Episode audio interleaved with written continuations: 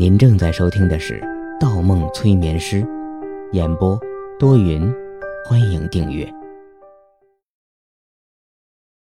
第六十二章：午夜追凶。可很多事情总让人措手不及。三个小时后，晚上下班的时候，方默刚出了咨询中心，就收到了杨子怡的短信。你现在能不能来我家一趟？我好害怕。方墨用手抵住额头，倚着玻璃墙寻思起来。杨子怡之前的病情应该已经根治，可为什么还害怕呢？是不是下午刺激的他有些过头了？他想不明白。杨子怡不是那种故意把男人引诱到家里的女人，相反，杨子怡的心气儿相当高。可现在去他家又是什么节奏？他瞅瞅昏暗的天色，刚反拨了电话，马上又挂了。杨子怡既然选择发短信，就证明现在还陷入下午的情绪中。他之前在与方魔的交谈中，心里已经做好了打算，决定要把杨子怡与温情两个女人排除在自己的生活、工作之外，以防万一，害人害己。他回短信道：“你好，杨小姐，我下班了，如果病情有需要，明天我们可以约个时间。”病情之外的事情，爱莫能助。短信刚发回去，杨子怡就打了回来：“喂，杨小方墨，你过不过来？”方墨刚一开口，被杨子怡打断了。电话那头，杨子怡已经哭得泣不成声，然后就没有然后了，只有哭声。方墨一脸茫然。杨子怡的情绪已经崩溃到极点，即使之前病态的时候也没有出现过。到底又发生了什么事情呢？没有办法，只能打车前往。每次进入郊外豪华的那片别墅小区，方默都感觉不自在。他是一个随性的人，不喜欢和这些富人有太多的来往。不知为何，这次进入小区程序比原先更繁琐了，连身份证都要检查记录。开门的还是那个中年保姆。保姆一见又是上次来的医生，脸上的愁容立马舒展开了。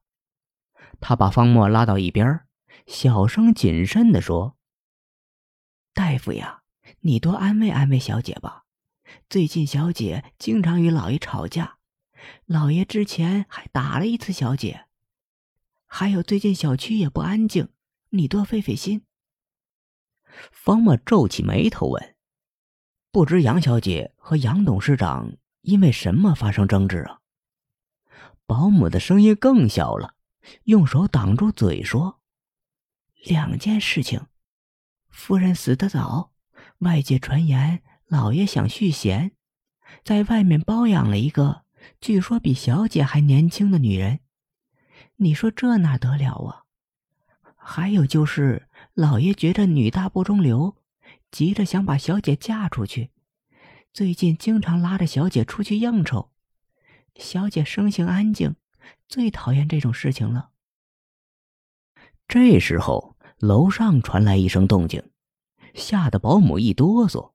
立马闭上了嘴，点点头，走开了。方墨耸耸肩，原来电视剧里的豪门恩怨都是真的呀。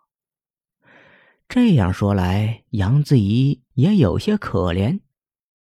上了二楼，杨子怡的房间门半掩着，方墨没有急着进去，反而闭上眼睛，用心感受起来。寻思不到任何之前那个女孩的气息，推断杨子怡的大脑已经不再向外扩散那种信息的潜意识碎片，那么之前的病情就不用考虑了。这次可能正如保姆所说，只是一些家庭琐事或者生活压力让他无法处理。方墨敲敲门，进。方墨走进房间的时候，杨子怡身穿睡衣，披着件毛毯，半躺在床上。脸色苍白，两颊依稀可见两道泛着晶莹的泪痕，神情极为憔悴，一副病容。杨子怡一甩头，转向另一边，淡淡的说：“你来了，还以为你不会来。”哦，你哭成那样，怕你出事儿。现在看没什么问题，我想我应该离开了。”方墨回答道。杨子怡马上转头瞪了他一眼，委屈、伤心、埋怨、愤怒，各种复杂的神色在眼中交织，同时两行泪水滑落。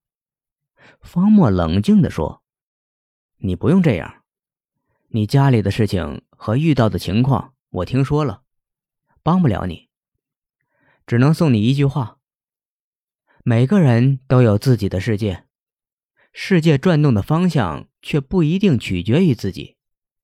别对世界要求太高，选择放宽一点，自己就轻松一点。杨子怡没有说话，依旧流着泪看着方墨。这时候，楼下忽然传来一声玻璃爆碎的声音，杨子怡大喊一声。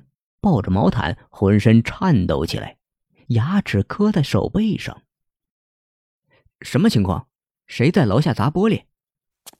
方墨快速走到窗户旁边，目光往楼下扫去。空荡荡的街道上一个人都没有。往外望望，整座小区亮灯的人家屈指可数。方墨知道。小小一个冀州城，能负担起这种别墅的人很少，多是投资机构。最近房地产生意冷清，类似的住宅行情很差。方墨想起之前保姆说的，小区最近不太平，他准备下楼看看。刚起步，身后伸来两双冰凉的手掌，杨子怡从后面抱住了他。女人湿润的脸颊靠在方墨的肩膀上。你不要走，我害怕。都说夜里小区里有有鬼出没。鬼？方墨皱起眉头。以杨子怡的学识，怎么会相信那种东西呢？他想起了之前萦绕在杨子怡眼前的那个女孩，忽然明白了。杨子怡此刻为什么精神崩溃？在极大的生活压力下，小区传言有鬼，而他介于之前的病情，一定对于这种话题过于敏感，胡乱猜测到自己身上。方墨拉起杨子怡，正对着他说：“你看着我的眼睛，世界不存在鬼，如果有，我现在就把他捉来，你等着我。”无论那是什么，方墨都决定去看个究竟。我也去。杨子怡小声说了句，然后又加了一句更小声的话：“我跟着你。”裹了件薄风衣，他紧跟着方墨下楼。楼下，中年保姆正拿着一把扫帚坐在门口的位置，嘴里不知道嘟噜着什么。保姆见二人下来，有出门的意思，赶紧挡在门口说：“小姐，你和医生不能出门，外面危险。”方墨笑了笑：“哼，有什么危险的？如此高档的小区，门口三队保安。”保姆神色慌张的回答：“那不一样，门口的保安是人，外面的是鬼。”都说这片小区原先是在一片墓地上开发的。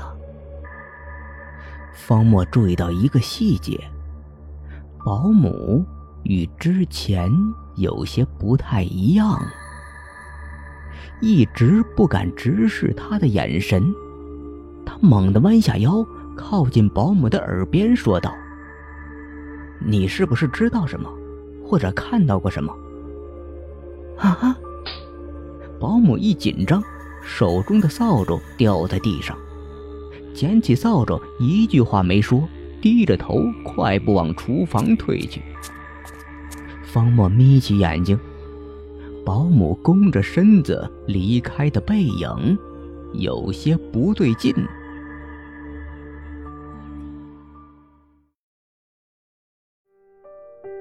本集播放完毕，喜欢请投月票，精彩继续。